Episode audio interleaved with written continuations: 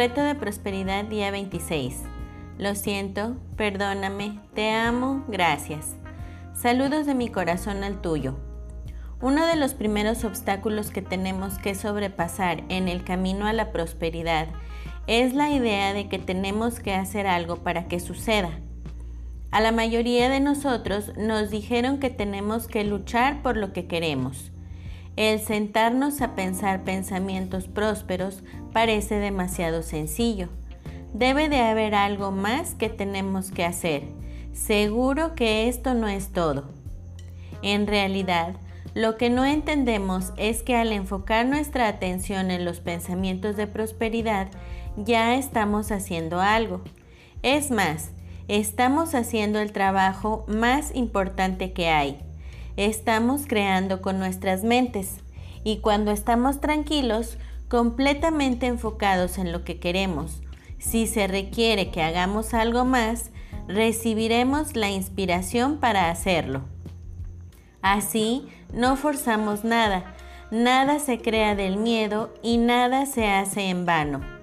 Y cada pensamiento enfocado nos lleva más cerca a la prosperidad que buscamos.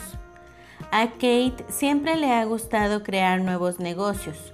Un día, hace algunos años, decidió que quería renunciar a su trabajo de reportera en un periódico para comenzar a publicar una revista mensual que promoviera la belleza del área donde ella vivía.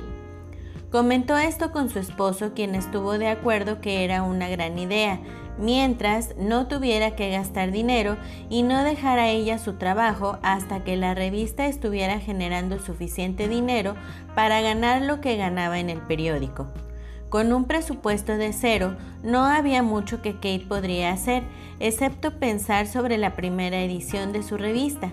Se imaginaba cómo pasaban las revistas por la prensa y cómo se las entregaban. Y eso era suficiente. Con tan solo imaginarse el logro, se llenaba de emoción.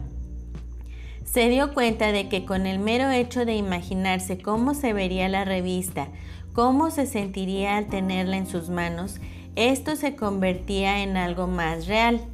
Entonces avanzó un paso más a crear un ejemplar de 12 páginas, con las cubiertas delantera y trasera, con comerciales de empresas que ella pensaba que podría interesarles anunciarse ahí y hasta con un artículo completo para la primera edición. Imprimió las páginas en papel normal y empastó su revista y lo guardó en un archivero que etiquetó como archivero del destino. Cada mañana y noche le dedicaba unos minutos a ver las páginas de su futura revista, dejándose experimentar la emoción de ver su primera revista salir de la prensa y ver cómo el impresor le entregaba su primera copia. Aunque había acordado no gastar dinero, ella sabía que tendría que encontrar la forma de obtener el dinero para publicar la revista. Así es que comenzó a hacer una lista de todo lo que necesitaría para imprimir la primera edición. Comenzó a hacer llamadas a impresores locales para cotizar el costo de la impresión. Cuando terminó, tenía una lista con más de 12 requisitos para publicar.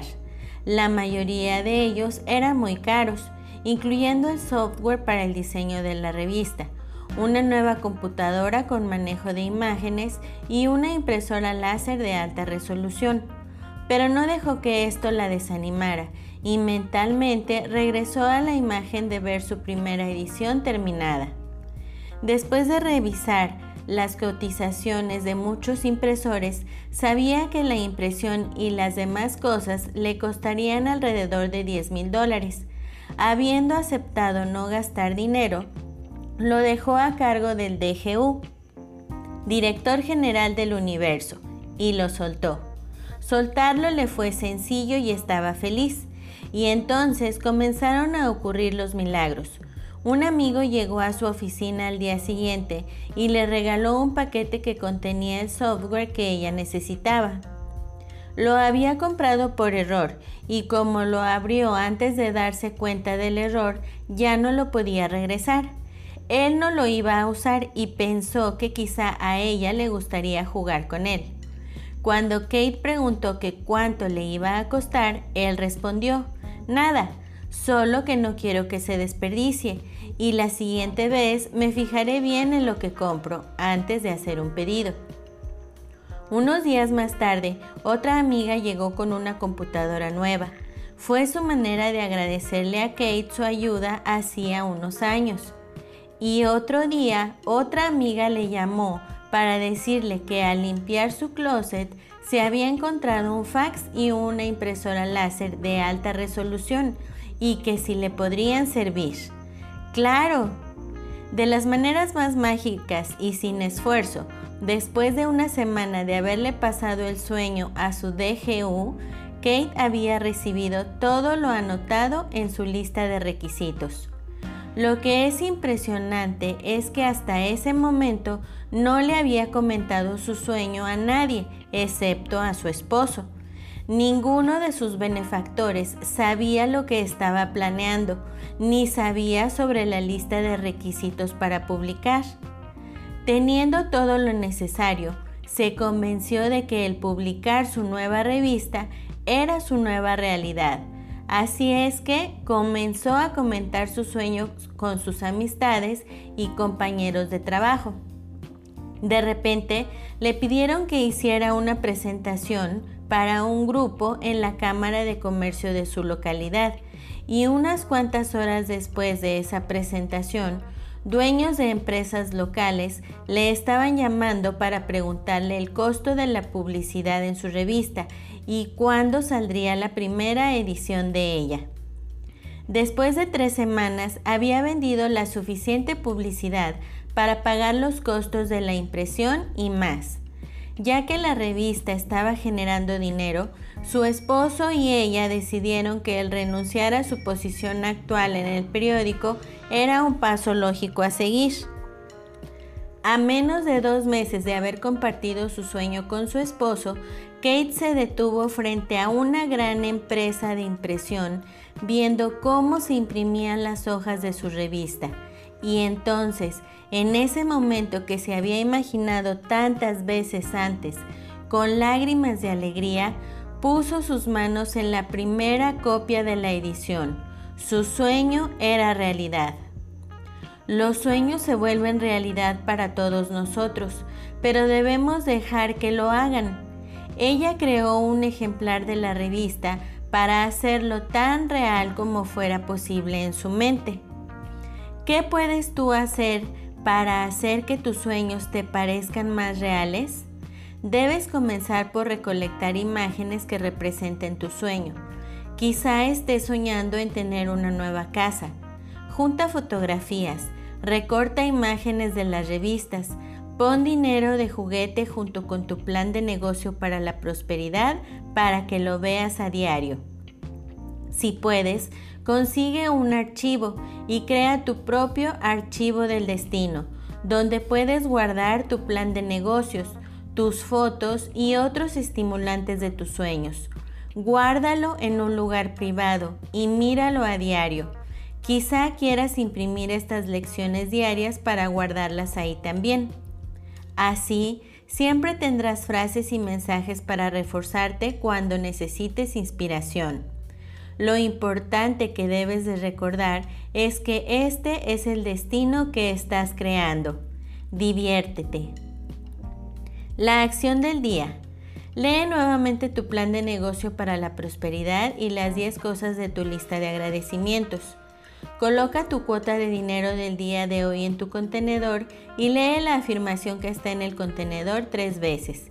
Espera recibir algo en regreso. Bendice a todos los que están a tu alrededor, incluyendo a los otros participantes en este experimento.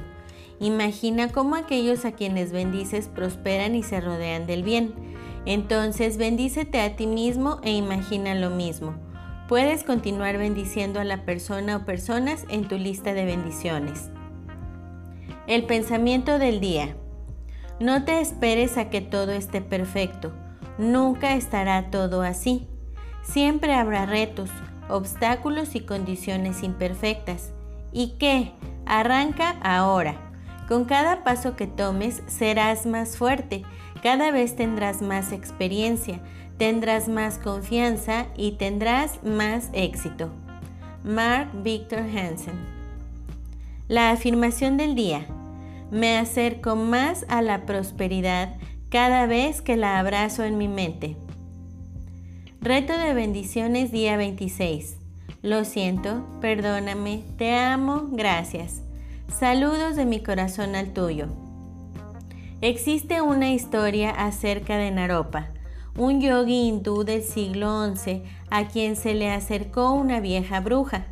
Sabiendo que él era uno de los más grandes maestros budistas de la India, ella le preguntó abiertamente si él entendía todas las palabras del gran libro que estaba leyendo. Él le respondió afirmativamente, y la mujer bailó y se rió con regocijo. Entonces ella le preguntó si entendía todas las instrucciones en el libro, y nuevamente Naropa contestó de manera afirmativa. En esta ocasión, sin embargo, la cara de la mujer se obscureció al fruncir el ceño y de inmediato se encolerizó, apuntándole con un dedo y acusándolo de ser un mentiroso y un hipócrita. Se dice que Naropa cambió para siempre debido a este encuentro, porque internamente sabía que había sido pillado. Sí sabía las palabras, eso era verdad, y por este conocimiento era que podía enseñar, lo cual hacía extraordinariamente pero no había experimentado por completo todas las enseñanzas en su corazón y por lo tanto no podía entender por completo aquello que enseñaba. A medida que nos acercamos al final de este reto de 90 días, puede haber muchos de nosotros que como Naropa nos podremos engañar de que entendemos el concepto de bendecir nuestro mundo por completo Ah, sí, diremos, este hábito de bendecir a todos y a todo es maravilloso. Ha cambiado mi vida por completo.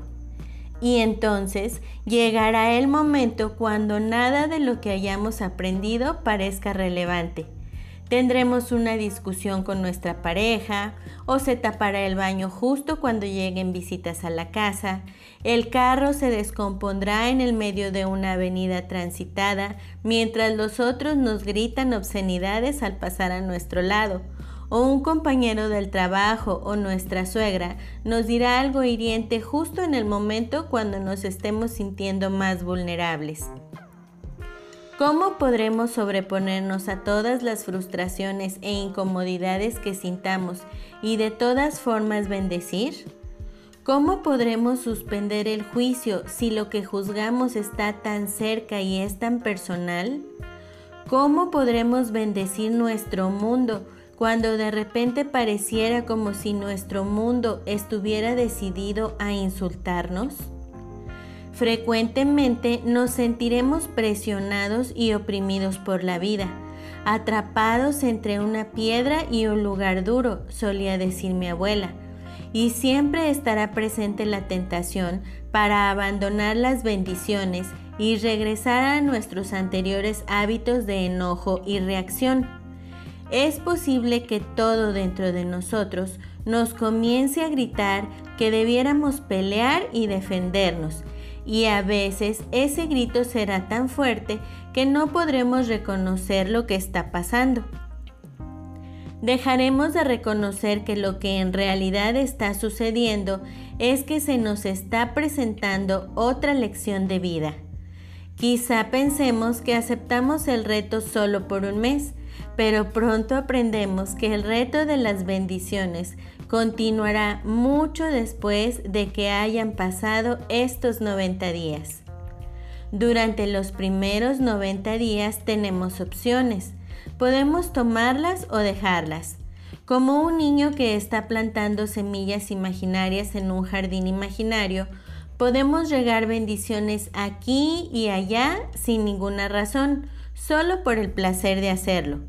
Pero una vez que pasemos los 90 días, Quizá nos encontremos acorralados en una esquina debido a las circunstancias, donde nos daremos cuenta de que no tenemos otra alternativa que la de comprometernos de una u otra manera. ¿Seremos despachadores de bendiciones o no? ¿Nos seguiremos sintiendo patéticas víctimas atrapadas en la trampa de la vida? ¿O creceremos permitiendo que nuestras mentes y nuestros corazones y nuestras almas crezcan y se expandan? La decisión es nuestra. En lugar de ver cualquier problema que se presente en nuestras vidas como la confirmación de nuestra propia debilidad, podemos aceptarla como el lugar donde todo lo que hemos aprendido y estudiado se pone a prueba. Podemos verlo como un ejercicio para nuestra graduación. En realidad, nada mayor a una pequeña colina que debemos escalar antes de seguir adelante. Piensa en lo que podría ocurrir si al presentarse un obstáculo, en lugar de contraatacar o de reclamarnos a nosotros mismos, sencillamente eligiéramos celebrarlo como un recordatorio de que estamos creciendo y cambiando y evolucionando tal como queremos. Imagina cómo nos sentiremos en este glorioso momento cuando, en lugar de reaccionar como lo habríamos hecho antes, sencillamente aceptamos lo que está sucediendo como una oportunidad para bendecir. Imagina lo mucho mejor que estarán nuestras vidas si tomamos lo que hemos aprendido en los últimos 26 días y los días que faltan y permitimos que esto nos cambie para convertirnos realmente en los despachadores de bendiciones que tanto hemos deseado ser. Imagina lo bien que se va a sentir eso. El ejercicio del día de hoy. Dedica algo de tiempo el día de hoy recordando algún evento en tu pasado o creando uno imaginario en tu mente en el cual te sientas que hayas reaccionado mal. No dediques mucho tiempo evaluando tu reacción, simplemente centra el incidente en tu mente. Ahora imagina que en lugar de reaccionar así, reaccionas con una bendición. Imagina que la misma circunstancia te confronta y que sonríes en medio del caos bendiciéndola y soltándola mentalmente. Imagina lo bien que se sentirá estar en completo control de la circunstancia. Imagina esto y repásalo varias veces en tu mente. Registra cualquier pensamiento que surja en tu diario de bendiciones. La afirmación del día de hoy. Cada circunstancia adversa es una oportunidad para bendecir.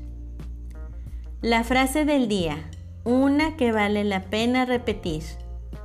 Os he puesto delante la vida y la muerte, la bendición y la maldición. Escoge pues la vida, para que vivas tú y tu descendencia. Deuteronomio 30:19. Nos vemos en la siguiente lección y hasta entonces recuerda, siempre es mejor bendecir. Y todo está bien. Bendiciones, Kate. Hasta luego. Bendiciones infinitas y que la paz sea en ti.